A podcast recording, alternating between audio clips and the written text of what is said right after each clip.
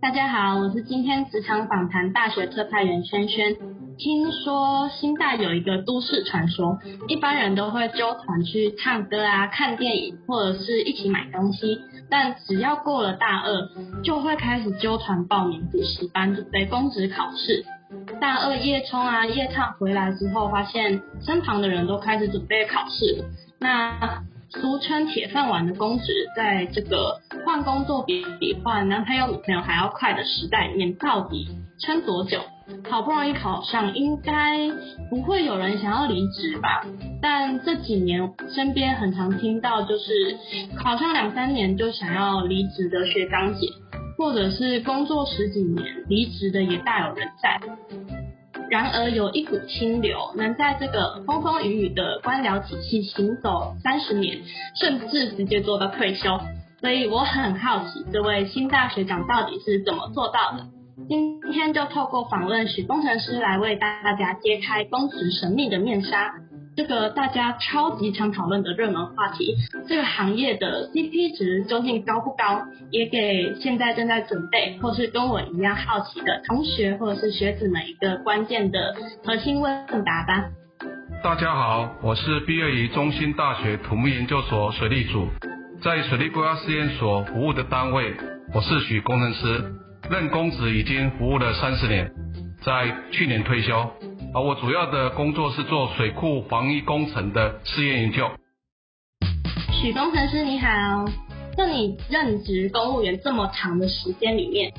您觉得跟你当初或者是跟一般人所想的铁饭碗有什么最大的差异吗？呃，我觉得公职人员化其实是因为我本身在里面的时候是有很大的喜爱这个工作，所以。不会像刚刚你前面稍微有提到，是说，呃，可能几年之后就想要换工作，因为最主要就是我自己本身有对这个工作的热爱，而且我做的东西是真的是跟国家建设有关系，所以我似乎是不觉得公职人员是一个呃负担的这种工作。那想问一下许工程师，嗯，像是您刚刚有说到对这个工作有很大的热忱。那我很好奇，公职人员这个工作到底是不是像大家说的一样那么的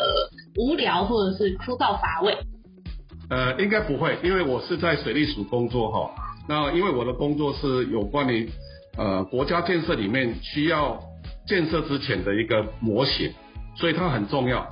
那因为重要的关系，因为它现场要施工之前，就必须要透过这个单位来做研究 study 之后。呃，确定没有问题喽，才可以现场能够施工。所以我觉得自己本身带着这种使命感，还有一些呃对工作的一种热爱，所以我觉得似乎没有像坊间你说的这种呃工作几年之后，可能就是一直在呃 repeat 啦或怎么样的东西。因为我觉得在工作里面，我找到我喜欢的一种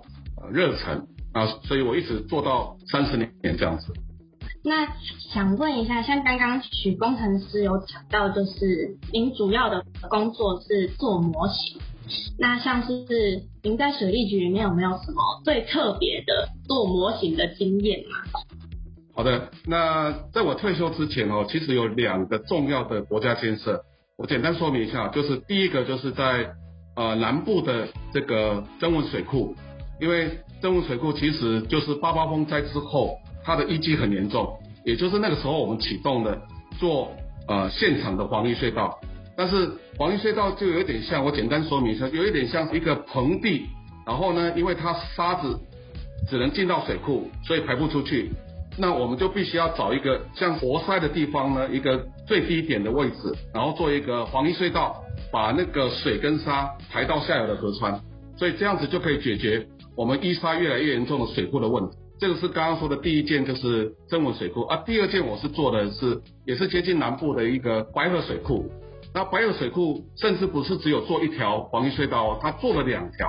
那这些我我都有参与整个重要的设计过程当中的模型，因为这个模型必须要调整很多次。其实我的工作经验里面，为什么刚好提到一直保持的这个热忱，就是因为它里面有很多需要修造、改造甚至调整的，并不是说一开始设计。到现场施工，中间都不需要做调整，因为我们调整非常多次。主要的工作上是因为一直有调整的方式，所以我对公职生涯一直觉得很有兴趣。我一直很感谢沈师在这个过程当中，让我能够在这个工作里面享受这样的一个成就感。好，谢谢许工程师的分享。那像您刚刚说到那几个案子，听起来好像是很大、很需要熬夜加班的那一种。那跟平时没事放空，然后泡个茶、聊个天的同事相比，就是听说那个公职人员薪水不会差到太多。那嗯，许工程师面对这种不同工但是却同酬的情况，许工程师是怎么维持这个工作的热情？好，确实是有这样的状态哈。不过，因为我们在工作职场里面，我刚刚已经有分享，是因为我在每一次的挑战上面，在过程当中不断的在享受那种有一点点像是刺激吧，就是因为有新的东西。我们这个工作并不是一直重复的出现，而是不断的在挖掘一些呃我们呃没想到的，或者是我以前都没有办法预期得到的这个问题，甚至有些我们长官就是所谓的教授啊，他会指点我们说，哎，那个许工程师啊，你哪方面不足的地方，你可不可以先去看书，或者是提醒我哪些部分在做模型的时候需要做修改或调整的，所以我一直在公务系统里面。大概就三四年就，或是两三年就会一个新的工作做出来，所以我一直觉得在这个公职生涯里面有很多的觉得在享受的部分，所以面对你刚刚提的是薪水的部分嘛，对不对？可是我觉得我自己并不是完全看重这个薪水，而是看重的是那一份工作的使命感。我觉得最大的是享受是这样子，所以我的脑筋里面大概不会想到什么同同不同酬这样子的东西。我觉得最主要是自己的心吧，自己的热忱，在这里面其实我们已经享受神给我们的恩典。听起来许工程师真的对这份工作很热爱。那我就想要问到另外一个类似刻板印象的问题，就是公职体系的升迁难易度是。很容易吗？还是除了能力之外，也有其他同样重要或者是可以加分的能力或选项吗？好，那针对这个问题，我简单说明，确实了哈，因为我刚刚有说明，我的我的这个单位确实是比较研究性质的，所以在呃我的整个专注力里面，当然是做我的研究跟报告，但是呃不免俗的，我其实我真的觉得现在的文官制度啊，有很多的长官越来越年轻化。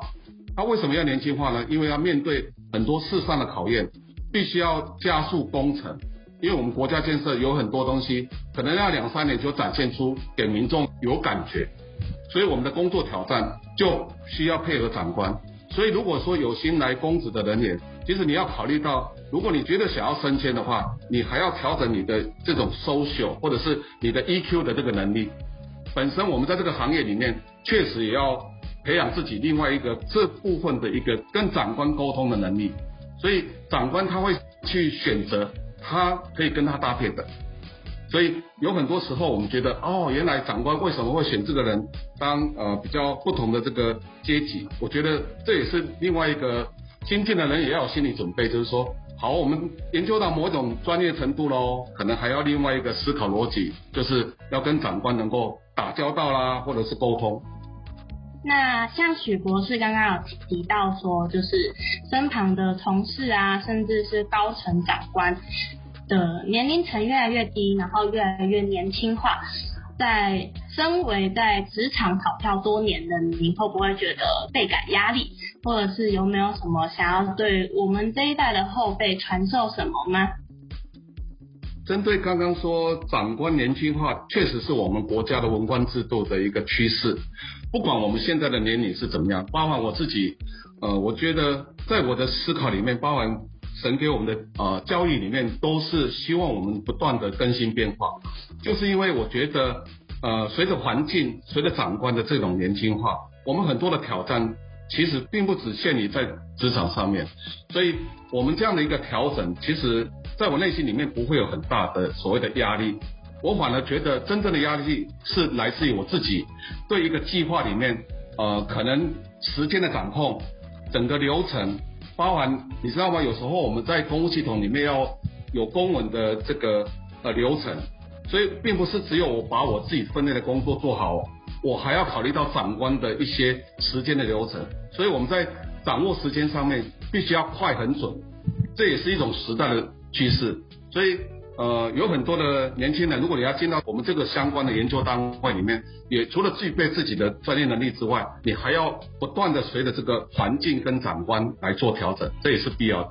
好，那感谢许工程师今天接受我们的访问。原来公务员除了高 CP 值之外，还有这么多我们不知道的细节。而在这之中，我们也要考量到自己的个性是否能够适应官场文化，以及对于公务体系的竞争压力是否能够找到一个对的工作态度。最重要的就是要找到自己最让自己保持热忱的方式。而对于公职怀抱梦想的同学们，在这里帮你们做一个小小的总结。首先，公务员我们一定能够想到的就是考绩分配啊、升迁跟长官的关系、官僚体系，甚至是不同工同酬的状况出现。在这之中，自学能力的重要性，还有如何保持热忱，专案其实会一直不断的来，总是会有新的事情继续持续我们的热情。这些都是公务员那些我们最出乎意料的 point。那今天是否让你对公职有更加贴近事实的看法或是观点呢？如果喜欢我们的节目，请记得订阅，也欢迎关注我们哦。我是大学特派员轩轩，感谢你的聆听，我们下集节目再见。拜拜